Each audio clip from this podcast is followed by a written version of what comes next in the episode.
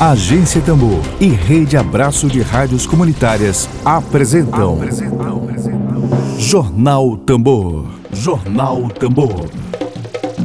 Comunicação livre, popular e comunitária. Está no ar Jornal Tambor.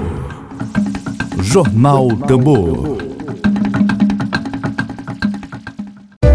Dedo de prosa.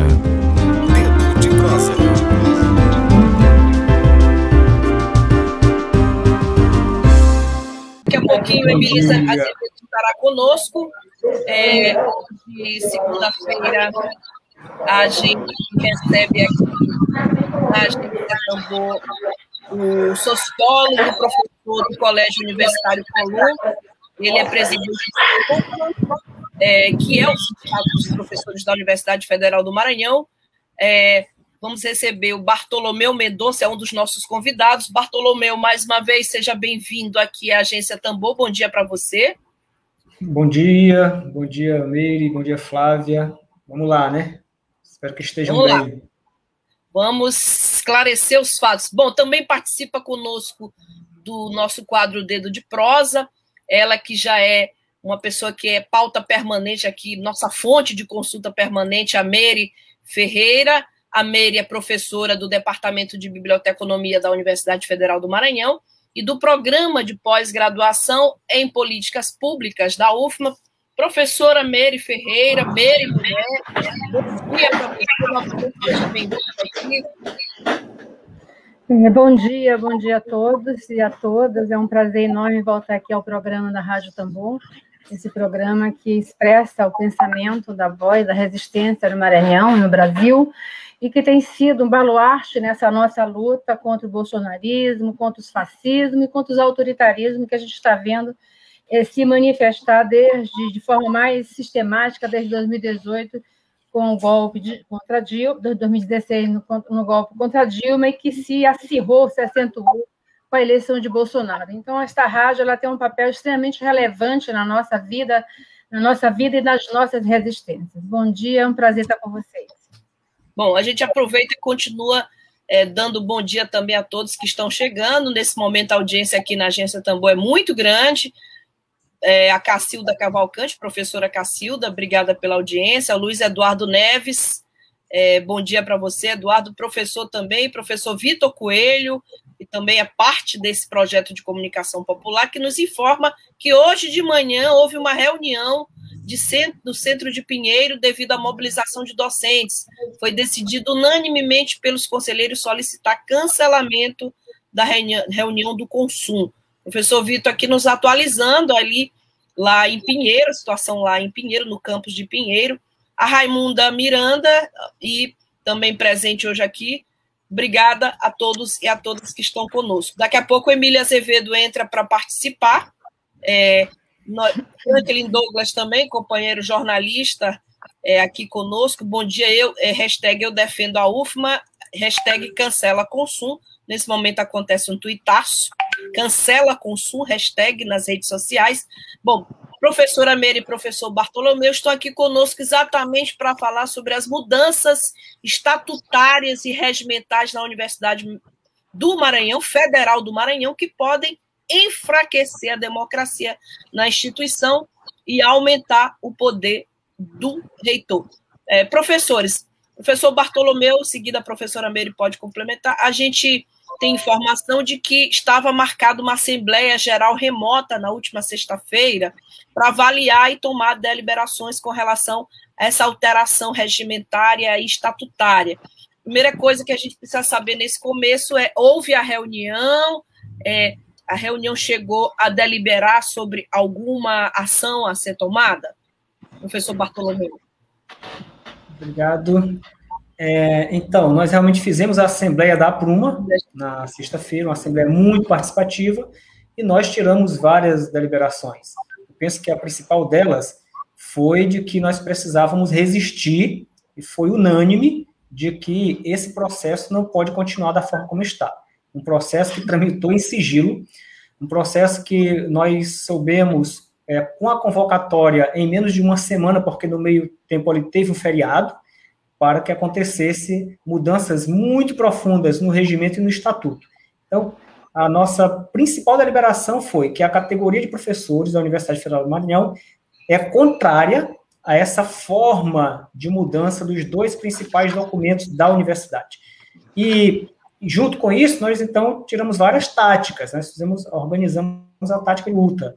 Dentre elas, é, nós é, divulgarmos o máximo possível para a sociedade o que está acontecendo, e essa vinda aqui na Rádio Tambor é uma dessas formas de nós divulgarmos, isso é fundamental para que a sociedade perceba, compreenda que o ataque à universidade é um ataque à sociedade, porque nós entendemos que o princípio básico da democracia, ele acontece no cotidiano, no dia a dia.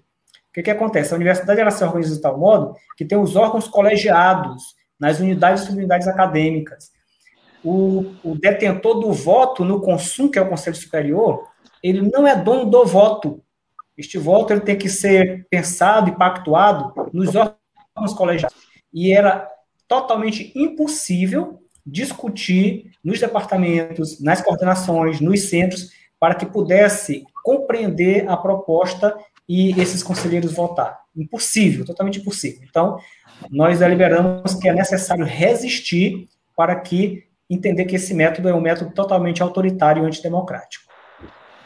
Bom, é, quem vai participar conosco também dessa entrevista é o jornalista, escritor, fundador desse projeto de comunicação, Emílio Azevedo, que já está aqui conosco. Emílio, bom dia, Emílio.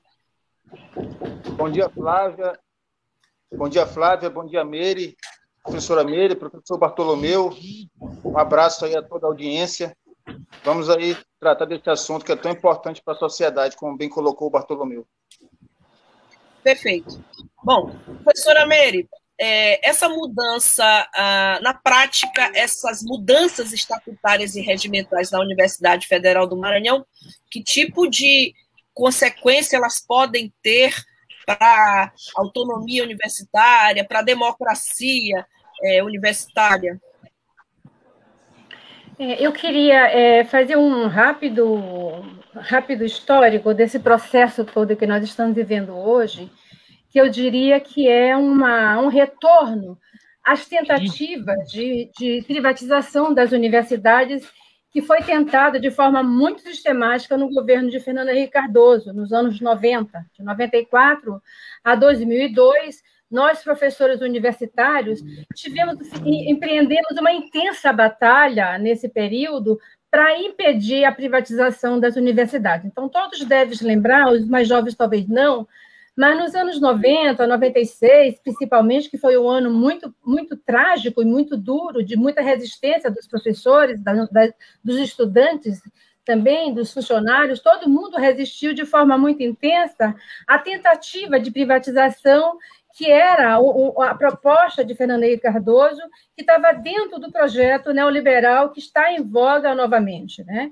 Então, esse momento que houve um arrefecimento nos anos, nos anos do, do início do século XXI, nos governos de Dilma e de Lula, é muito importante nós considerarmos que esse período foi um período que a universidade recompôs seu projeto de unidade, seu projeto democrático, assim como preceitua a Constituição Federal. Foi o primeiro momento, depois da, da, da democratização do Brasil, que a universidade pôde né, efetivamente respirar democracia foi nos governos petistas. Por mais críticas que alguém tenha, mas foi o momento que os colegiados funcionaram, foi o momento que se teve recurso para pesquisa, foi o momento que se ampliou a universidade, que possibilitou que o número significativo de brasileiros conseguisse entrar nesse espaço que ainda é um espaço elitizado, né?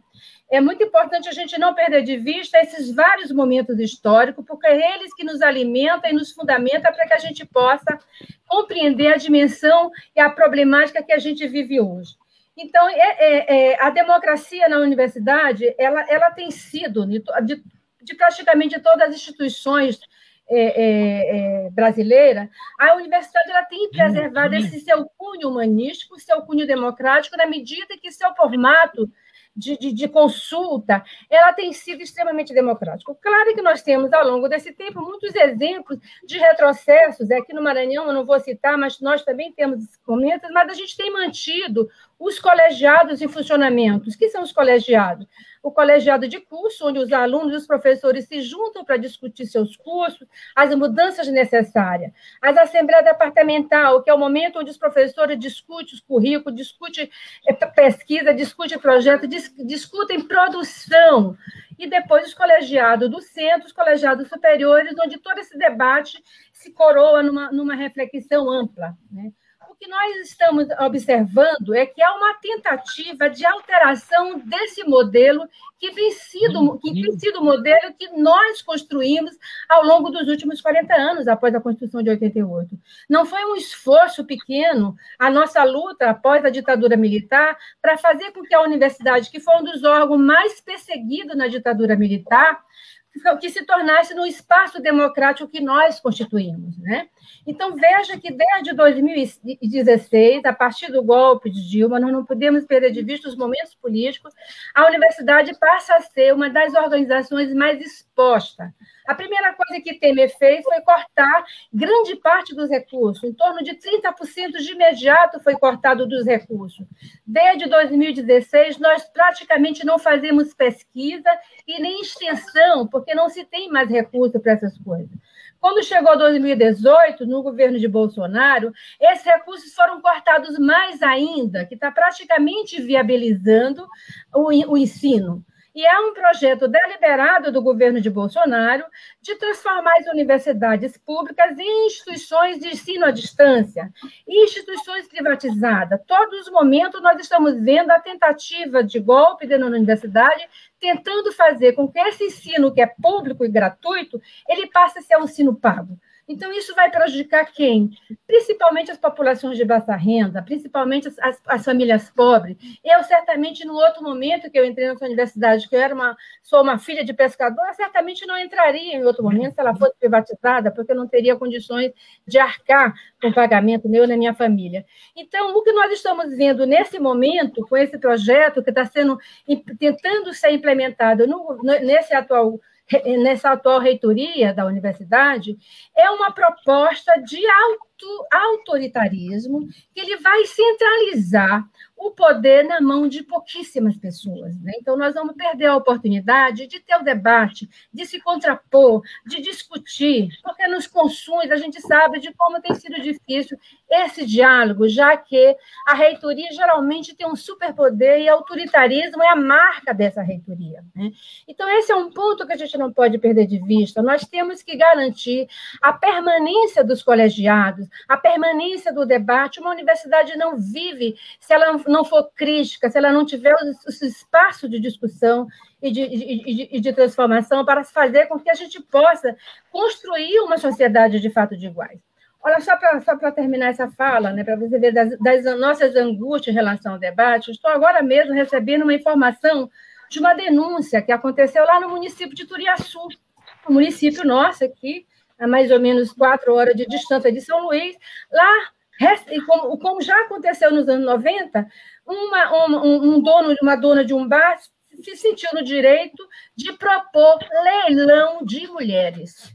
Como é que pode? Se você vê uma situação dessa se reproduzindo numa sociedade que é uma sociedade que se diz democrática, como é que se pode pensar que as mulheres continuem sendo vistas como objetos que possam ser leiloados? Isso é falta de conhecimento, isso é falta de democracia, isso é falta de debate político. Por isso a universidade ela não pode se manter enclausurada e nem se permitir que um só, uma só pessoa possa ter o domínio da palavra e da decisão. Né? De jeito nenhum. É preciso que isso seja democratizado, socializado. O debate tem que circular, tem que permitir que o lavrador, a dona de casa, o filho da, da lavadeira possam entrar na universidade e possam contribuir para o processo de adequação dessa universidade para que ela atenda aos interesses da sociedade brasileira. E o Maranhão, mais do que todos os estados do Brasil, é um estado que precisa de ensino superior, porque é no ensino superior que a gente consegue, de fato, fazer com que o conhecimento circule e amplie os horizontes daqueles que nunca nem pensaram ter esse horizonte. Né? Então, por isso é extremamente importante que a democracia na UFMA prevaleça, permaneça, e nós vamos continuar lutando para que haja racionalidade nos atuais gestores, para que a gente possa, de fato, é, manter o espírito democrático que sempre foi a tônica dessa universidade. Emílio Azevedo. É, só uma é, é, para eu me situar. O consulta marcado já tem data marcada é amanhã? É isso? É, é amanhã, terça-feira, 8 da manhã, logo cedo. É, e o que tem e o que tem assim de concreto é, é na pauta de amanhã que ameaça a democracia? É, eu, eu pergunto isso porque é, a gente divulgou o, o, CARG com esse programa e a gente já percebeu o povo ligado à reitoria, incomodado e tal, querendo se manifestar. Então, assim, o que que está que que tá na pauta do Consul de amanhã que concretamente ameaça a democracia? É, eu vou só começar aí, Bartolomeu, para continuar. A primeira coisa é a própria, a própria convocação, né? Nós consideramos que a primeira grande infração desse debate é o fato de que esta, esta, é, é, esta proposta de mudança regimental e de mudança do estatuto, ela não se constitui um momento adequado de fazer. Primeiro, porque nós estamos numa pandemia.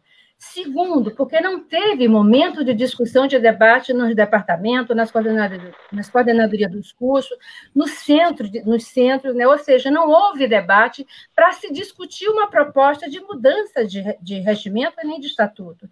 Então, só isso já se, se constitui uma ilegalidade, uma inconstitucionalidade, dada a necessidade de que um, um, um documento tão importante da vida de uma universidade, ela tem que obrigatoriamente passar por um processo de discussão entre todo o seu conjunto de professores, alunos, funcionários e sociedade de modo geral. Nós temos instâncias de debate e que não foram consultadas. Então, é, é inadmissível que, nesse momento, se convoque um conselho para aprovar ou para discutir, né, já que não teria tempo hábil para discutir, mas eu diria que já para aprovar uma proposta regimental que fere a autonomia dos colegiados e ela fere o, o, o projeto de democracia que está, que está dentro do contexto das universidades públicas.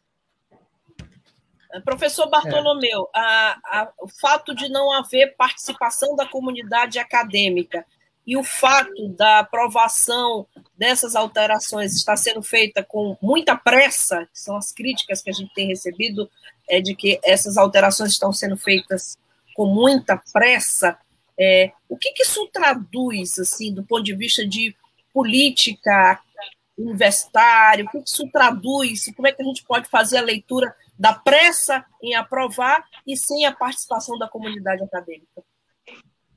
É, então, Flávia, mais ouvintes, é, como a professora Meri já adiantou, o processo todo, o método, está totalmente equivocado Veja, essa pergunta inicial do, do Emílio é importantíssima. O que que fere essa democracia da universidade?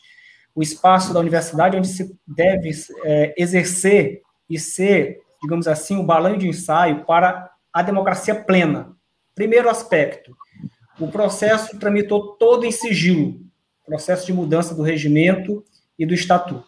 Segundo aspecto, não se tem conhecimento da comissão que elaborou essa mudança de regimento de estatuto. Porque essa comissão, quem, quem constitui, como ela foi constituída, os colegiados participaram, as unidades e subunidades acadêmicas participaram. Tanto é que ninguém ficou sabendo desse, desse processo de elaboração. Então, o, o, a forma como aconteceu, o método como aconteceu, ele é, no mínimo, é, estranho às regras da universidade as regras formais e as regras é, democráticas, políticas, porque de, a forma como foi apresentada não tem a mínima condição para que o contraditório apareça, para que a disputa de narrativas apareça, que é locus próprio da universidade. Só um exemplo. É, a atual reitoria modificou o nome de pró-reitorias. E aí eu tenho uma pró-reitoria que se chama Agência de Empreendedorismo, Inovação e mais alguma coisa. Vejam, essa disputa é, da nomenclatura, que vem exatamente da iniciativa privada, com ênfase no empreendedorismo, em agências, isso não é ponto pacífico na universidade. Inclusive, a forma de organização a partir de agência não é, e isso tem que ser discutido. E a universidade já está estruturada dessa forma, inclusive, sem nenhuma discussão, e fazendo que a universidade comece a, a se movimentar como se fosse uma agência privada. E nós sabemos que existe nessa nossa sociedade capitalista de que aquilo que é privado tem um objetivo muito comum, muito simples, que é o objetivo do lucro. Então, se a universidade vai se organizar, né, e tem uma série de, de trabalhos importantes que apontam para isso, se a universidade pública vai se organizar para atender os interesses das agências privadas, inclusive se organizar para, é, na sua estrutura, se comportar como é, uma empresa privada, não tem como essa universidade, de fato, permanecer pública. E onde é que está a questão né, que afeta mais diretamente é, a democracia na universidade? Tem algumas proposições ali que mostram nitidamente que vai concentrar o poder no reitor, porque vai ter poder de veto, né, isso é uma, uma, uma proposição, como também o poder de referendo. Então, se entender que uma pauta é importante, vai e, e impõe para a universidade.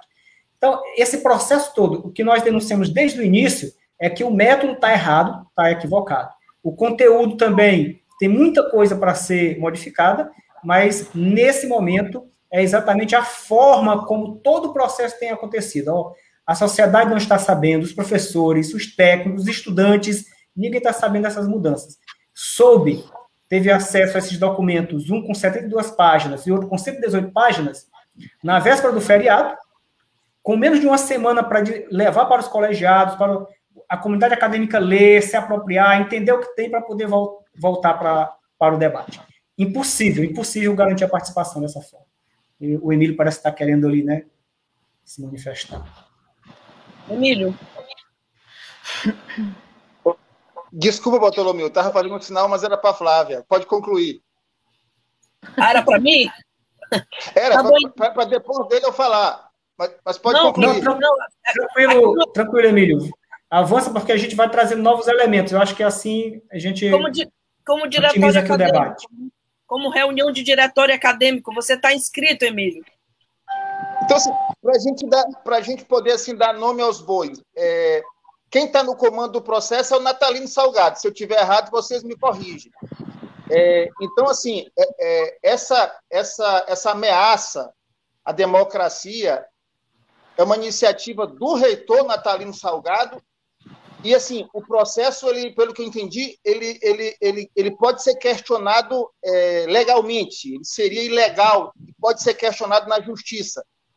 Então, nós estamos diante de um processo comandado pelo reitor Natalino Salgado, que é ilegal, antidemocrático, eu vou, eu vou é, é, incrementar. Seria até mesmo imoral do ponto de vista democrático. É isso que a gente está diante disso. É o Natalino Salgado é, conduzindo um processo que é ilegal e antidemocrático é, e moralmente inaceitável. É isso? Ou eu, tô, ou eu, tô, ou eu entendi errado? Eu, se a professora me permitir, eu começo e aí ela comenta ah, também, rapidamente, tá? É, Emílio, se nós formos pelo princípio de que quem é, é, faz a gestão maior, administra a universidade, é o reitor. O reitor é responsável por esses documentos, por esse método, pela convocação do, do consumo. Então, quem, é, é, quem está ali no topo da administração superior, embora ela deva ser, deva ser participativa, é o reitor. Então, ele está, deve estar conduzindo né, todo esse processo desta forma. E se é o reitor que está conduzindo dessa forma, infelizmente está com a prática antidemocrática de fato, porque não tem a mínima condição da universidade pública, né, é, se organizar dessa forma. Para se ter ideia. Ilegal? Ilegal? Sim, aí, e aí, para se ter ideia, é, na nossa Assembleia Geral da Pruma, muitos professores disseram a gente tem que ir à justiça, acionar o judiciário. Só que tem uma dificuldade nisso, porque o judiciário está remoto, o documento muito grande, pouco tempo para a assessoria jurídica se movimentar, então fica quase impraticável. É. Agora, pelo que a nossa assessoria jurídica já observou, tem muitas ilegalidades, várias ilegalidades, desde a ilegalidade da, do próprio processo ali, né, de convocação, até a ilegalidade de não ter organizado antes as mudanças que já estão em vigor. Então, tem mudança na estrutura da universidade que deveria ter sido passado pelos conselhos e os conselhos não tiveram sequer ciência. Agora, tudo isso no momento de pandemia, em que está em trabalho remoto, com dificuldade, inclusive, de acionar a justiça. Entende? Então, é um momento difícil para a reação. Por isso que a reação política, enviar aí os e-mails para os nossos conselheiros é fundamental, fazer com que a sociedade tome conhecimento disso e compreenda que é uma atitude que não tem como prosperar, porque privatiza a universidade, acaba com a sua autonomia e com a democracia da universidade. Bom, professora, professora vai completar a professora Mary Ferreira? É, eu é, aproveito e faço um, um adendo na, na pergunta do Emílio. É, quais as outras estratégias de enfrentamento diante de, de todos esses obstáculos? É, é, é, ok. Então, eu, é, já, eu também já tinha colocado esse ponto, né, dizendo que a, a, convocação nesse momento, com essa urgência, ela se constitui uma ilegalidade, dado a ausência de debate para se discutir um documento mais, um documento mais importante da universidade. É como se fosse a nossa constituinte, né? Então, é impossível você mudar a constituinte, a Constituição de um país, se você não chamar o povo para discutir, não é verdade? Nossa última Constituição, nós tivemos um exemplo concreto do que é uma democracia no Brasil, quando se mobilizou de norte a sul do país discutindo como deveria ser a Constituição. Então, não se pode imaginar é, a última Constituição que teve na UFMA, do, do, do atual, atual, também teve bastante debate em, todo, em toda a universidade, em, nas várias instâncias de representação. E o que a gente está vendo nesse momento é que há uma proposta muito, muito ousada né, e prejudicial ao processo democrático no país. Então, nós estamos considerando que é, tem algo muito maior por trás dessa, dessa questão. Né? É claro que o reitor não está sozinho nessa discussão, né? não é uma iniciativa só dele, ele não governa sozinho. Ele tem um conjunto de, de, de, de funcionários, de reitor, de pró-reitores, que estão, que estão apoiando, que, de certa maneira, incentiva essa, essa atitude é, é, autoritária que está sendo. E ele também está sintonizado com o projeto neoliberal né, é, de Bolsonaro. Né? Bem pouco tempo atrás, nós temos que nos lembrar que o governo federal tentou implantar o projeto Futuris, esse projeto ele tem como filosofia a privatização das universidades. Essa tentativa já vem de longe, como eu falei na, no início da minha fala. Privatizar a universidade sempre foi um projeto dos neoliberais, né, como Fernando Henrique Cardoso, como Temer, e como vem sendo também a tônica do projeto de Bolsonaro. Então, me parece que a reitoria, com seu corpo de, de, de pró-reitores, estão todos eles imbuídos desse mesmo propósito. Ninguém vai dizer aqui que é só uma iniciativa do professor Natalino. Não. Ele está sendo estimulado também por essa leva conservadora que são representados por esse grupo que está no poder, que foi eleito junto com ele, né? Então, é muito importante que a gente tenha clareza disso, né? Ninguém, nem ele não comanda um projeto só. E, nesse sentido, a gente também, respondendo a questão última da, da Flávia, o que, que eu diria? Há, há, resistência. Nós estamos sendo informados que os departamentos, as coordenadorias, os centros estão fazendo assembleia e discutindo né, essa proposição do, do, do consumo né, e estão indicando o cancelamento desse item da reunião do consumo. Né? Então, a gente considera também que uma reunião do consumo para fazer um debate, teria que ser o único ponto de pauta. E nós sabemos que existem inúmeros pontos de pauta nessa reunião e a, e a, aprovação do regimento e do estatuto é mais um ponto de pauta. E, claro, já, já vai passar para os conselheiros, já está tudo indicado, todos os itens, tudo amarradinho, fechadinho, como a reitoria está querendo passar. Então, sem nem ter discutido, né, uma das medidas é retirar a participação dos estudantes, retirar a participação dos departamentos, praticamente extinguir a, a participação dos colegiados, né? Que sempre foi um, um, um, um dos pontos fortes da, demo, das democracias internas das universidades. Então, é, é, todas essas medidas né, que estão sendo tomadas, que seria amanhã, né, mas a, nós acreditamos que as resistências que estão se processando nos cursos, nos departamentos e nos centros, estão indicando para o cancelamento da reunião ou, para o cancelamento desse item e pedindo um, tempo maior para discussão. Né? Agora mesmo, o Centro de Tecnológico né, estão pedindo 90 dias para começar o debate, para a gente pensar numa rediscussão do regimento do estatuto, que é um tempo razoável. Né? Não se pode imaginar que você vai para uma reunião tem, nem, sem nem ter discutido já para um processo de aprovação. Né?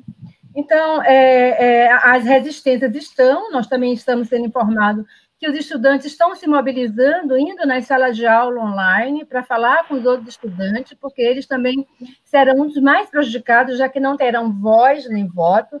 Além do mais, nós também temos que chamar atenção que, nesse momento, vários estudantes estão sendo processados pela reitoria por questões é, de, de, de, de, falta de democracia, quando eles reivindicam o espaço, pela forma como as eleições se processaram como eles estão resistindo. Ou seja, tem um conjunto de, inquietações e de infrações que estão sendo é, é, acontecendo dentro da universidade que a sociedade precisa conhecer. E a gente está, nós estamos sim resistindo. Eu acredito que a maioria dos professores não estão concordando com esse tipo de medida.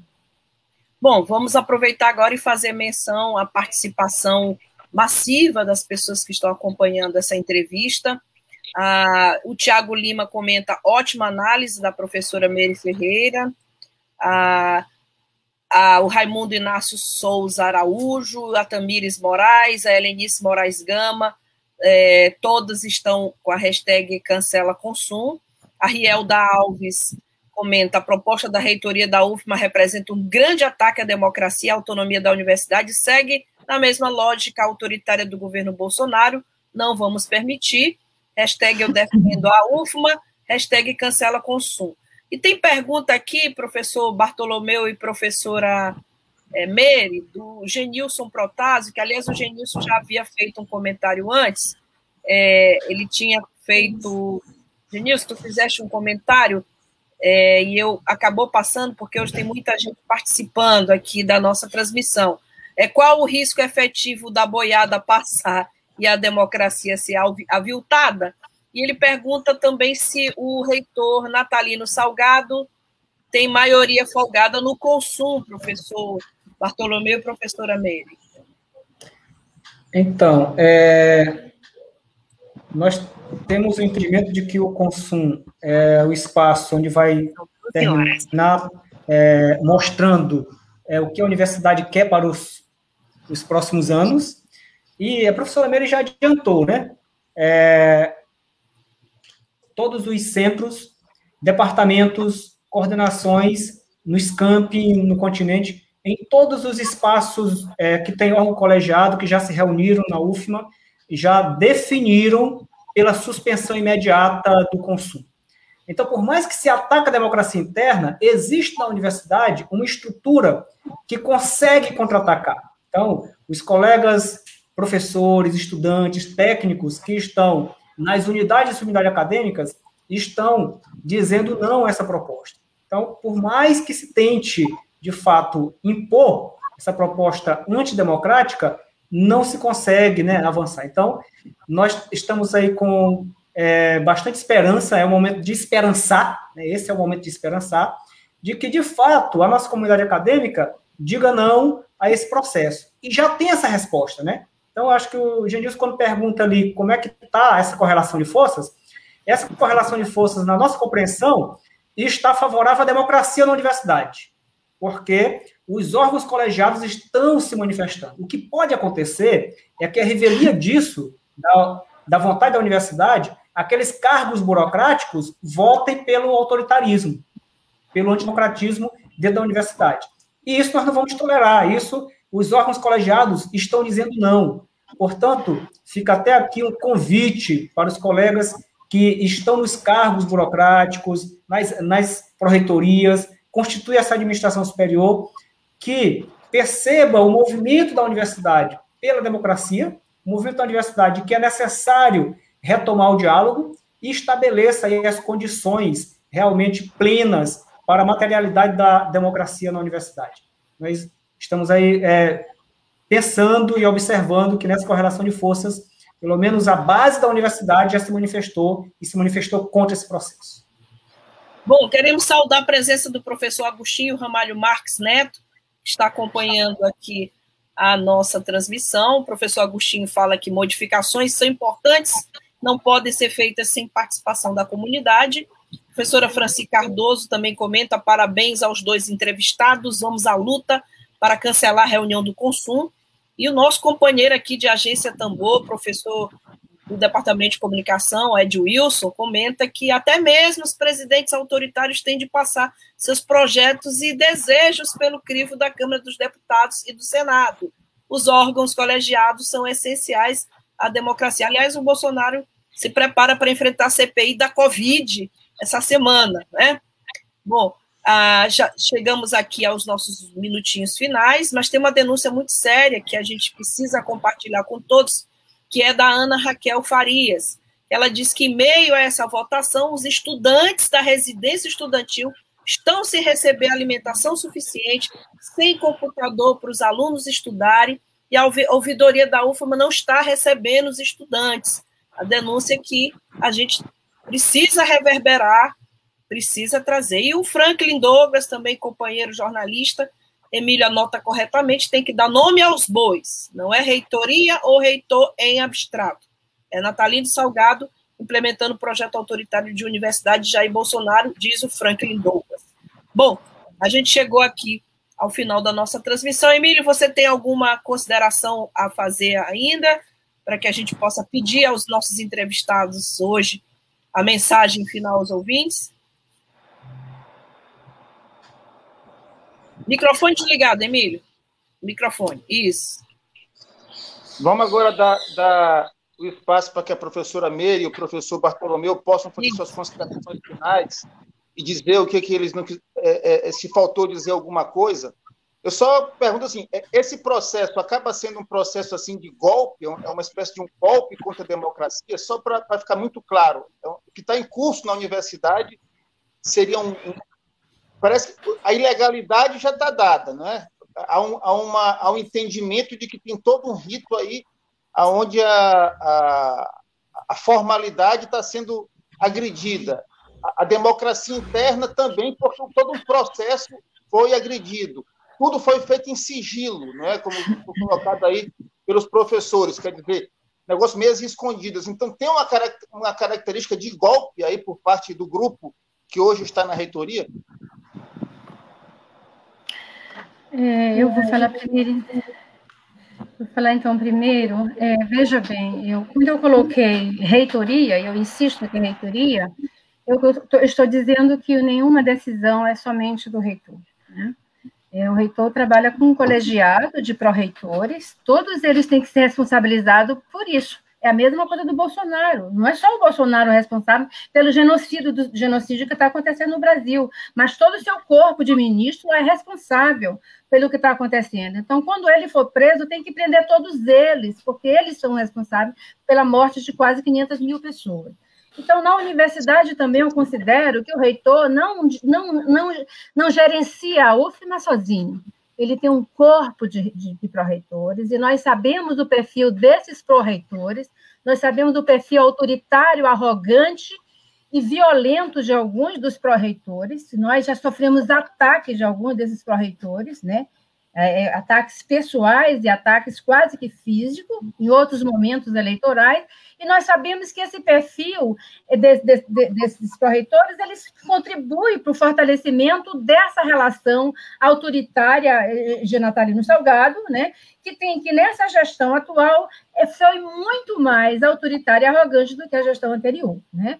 Nós que já passamos por várias reitorias né, no passado, né, Fernando Ramos, é, Otton Basto, é, é, Naí, a professora Naí, a gente percebe que há um diferencial muito grande entre um reitor que ouve, que escuta, e um que trabalha impulsionado pela extrema-direita, por um pensamento conservador e de direita, como é grande parte do que a gente vê no, na forma de pensar dos pró-reitores.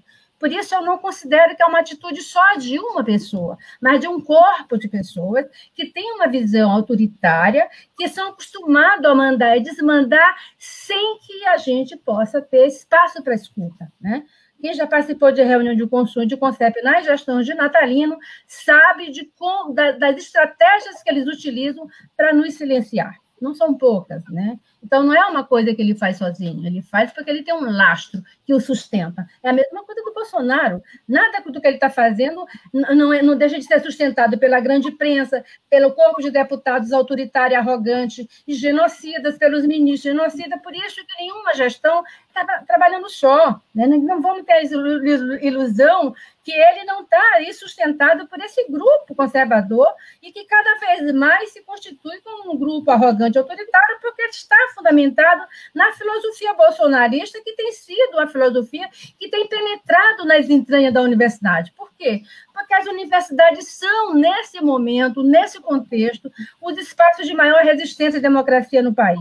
Por isso, o grande ataque contra nós. Mas nenhum ataque é só individual de uma pessoa possa ter, ter, certeza disso. Agora, eu vejo que a, da importância e necessidade, por isso parabenizo o programa da Rádio Tambor, de que a sociedade maranhense se alerte pra, em relação a isso. Alerte porque nós podemos estar perdendo o grande espaço de, de, de, de, produção de saber democrático, o espaço de formação intelectual que nós temos com a universidade. Ninguém pode perder de vista que a UFMA ela é um espaço de resistência, a vanguarda do pensamento, né? é, é, superior, de, de, de, formação superior, de conhecimento aqui do, no, do Maranhão, e ela tem que ser preservada na sua essência. Né? Por isso, é muito importante que os ex-alunos, os ex-professores se juntem a esse grupo que está hoje na resistência para que a gente possa fazer com que a, a o consumo, possa ser alertado. Eu não acredito que todos os conselheiros estão fechados com o professor Natalino, não acredito. Eu acho que há um grupo que está resistindo, acho que está um grupo que está se mostrando o seu descontentamento, e é com esse grupo que a gente tem que trabalhar. Bom, a gente agradece aqui aos dois professores pela presença hoje aqui nesse debate tão importante, que é um debate que conta com o projeto de comunicação popular da Agência Tambor. A democratização da comunicação é nossa bandeira de luta. E a gente agradece também a todos que estão nos acompanhando. A Fernanda Saboia acaba de entrar, colega também, jornalista, que comenta reitoria espaço físico, não faz nada. Quem é o agente da política autoritária do governo Bolsonaro na UFMA, diz a Fernanda Saboia, o Natalino Salgado. Professora Franci também comenta: o consumo de amanhã é mais um mecanismo para implantação já em andamento da, na universidade do projeto privatista da educação. A Fafalago comenta que são reflexões fundamentais, a Luci Ferraz, antirracista, decisão e debate importante, por isso, professora Meire, estamos juntas, diz a Lúcia Ferraz, antirracista, Helenice Moraes Gama, não irão nos calar, defendemos a democracia, Madian Frazão, também apoia a fala da professora Meire Ferreira, ao Roberto Ramos, que comenta também a informação dada pelo professor Vitor Coelho, o Centro de Pinheiro, lá da UFMA, votou contra essa proposta, a Zaira Sabri, é, vamos lutar sempre pela Universidade Pública, César Chaves, e a todos e a todas, Carlos Agostinho, professor Carlos Agostinho Couto, professor, nosso colega de comunicação, parabeniza pelo programa, e a, a Lúcia também manda um abraço, o Tiago Lima, muita gente hoje participando, professora Mary, professor Bartolomeu, Emília Azevedo, é, companheiro de agência Tambor, nós estamos encerrando essa transmissão, nós colocamos... Diga, professor, pode falar. Pode falar. Que eu não, só uma consideração final, rapidamente, tá? Pra, é, eu penso que esse momento, gente, ele é muito importante para nós fazermos reflexão. Como bem disse a Raquel, a Casa do Estudante está sem estrutura nenhuma, nós estamos é, com a universidade meio que largada, com corte orçamentário, nós temos prioridade de salvar a vida, esse é o momento de fazer isso, e não fazer esse processo autoritário. Então, a gente queria, mais uma vez, dizer para a sociedade maranhense brasileira que é fundamental nesse momento se mobilizar, fazer a hashtag cancela o consumo, e é uma reunião pública também, tentar ter acesso ao link para acessar essa sala e fazer com que esta sessão ela seja cancelada. Porque se esta sessão acontecer e esse processo for aprovado, de fato, se isso acontecer, será um golpe para a educação pública maranhense, um golpe para a Universidade Federal do Maranhão. Nós precisamos resistir, precisamos nos irmanar nesse momento, porque é fundamental barrar essa proposta. Nós estamos nesse momento é, chorando os nossos mortos, parentes internados, entubados, estamos nesse momento dessa pandemia e tem esse projeto porque eu acredito que assim como o projeto autoritário, ele não surge de forma espontânea, o projeto de emancipação democrática também não surge de forma espontânea. Tem que ter luta e resistência. Então, nós chamamos aí todos para fazer essa opção pelo projeto democrático, emancipatório, autônomo na UF e na nossa sociedade. Vamos dizer, fortalecer a hashtag cancela consumo, eu defendo a UF. Muito obrigado mais uma vez à agência Tambor. E a gente convoca toda a sociedade a se manifestar e se mobilizar. Obrigada, professor Bartolomeu. Estamos juntos, todos que estão chegando aqui, Hugo Bodansky, Giovanni Carvalho Ferreira, o Tiago Lima, Luciana Santos, ao Martins Quelé, é, que, que sugere aqui ocupar a única saída, e a todos e a todas que estiveram conosco. O debate não se encerra agora, a Agência Tambor assume o compromisso de acompanhar os próximos passos é, dessa situação, não é isso, Emília Azevedo? Parabéns aí à professora Meire, ao Bartolomeu, a todos os professores que estão na resistência, e a Tambor está fechada com essa, com essa coisa do cancela consumo, não é? é fechada e vamos acompanhar em minuto a minuto para ver qual vão ser as, as, os próximos passos da reitoria e especificamente também do reitor. Obrigada, Alicia Divina, é, Divana, perdão, Carvalho Silva, Wesley Cairo, Genils Protásio, Joana Caroline Almeida, e a todos. A audiência chega nesse momento no topo aqui.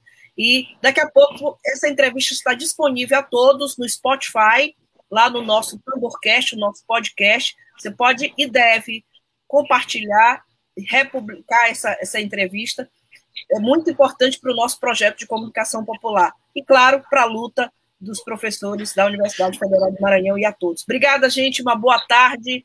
Nós estamos amanhã e essa semana, repito, tem novidade, três anos da agência Tambor. Obrigada a todos e a todas. Obrigada. A gente volta dia, amanhã. Obrigada. Um abraço, Flávia, Emílio. Beijinho para você. Web Rádio Tambor. A primeira rede de comunicação popular do Maranhão. Comunicação comunitária. Livre, alternativa e popular.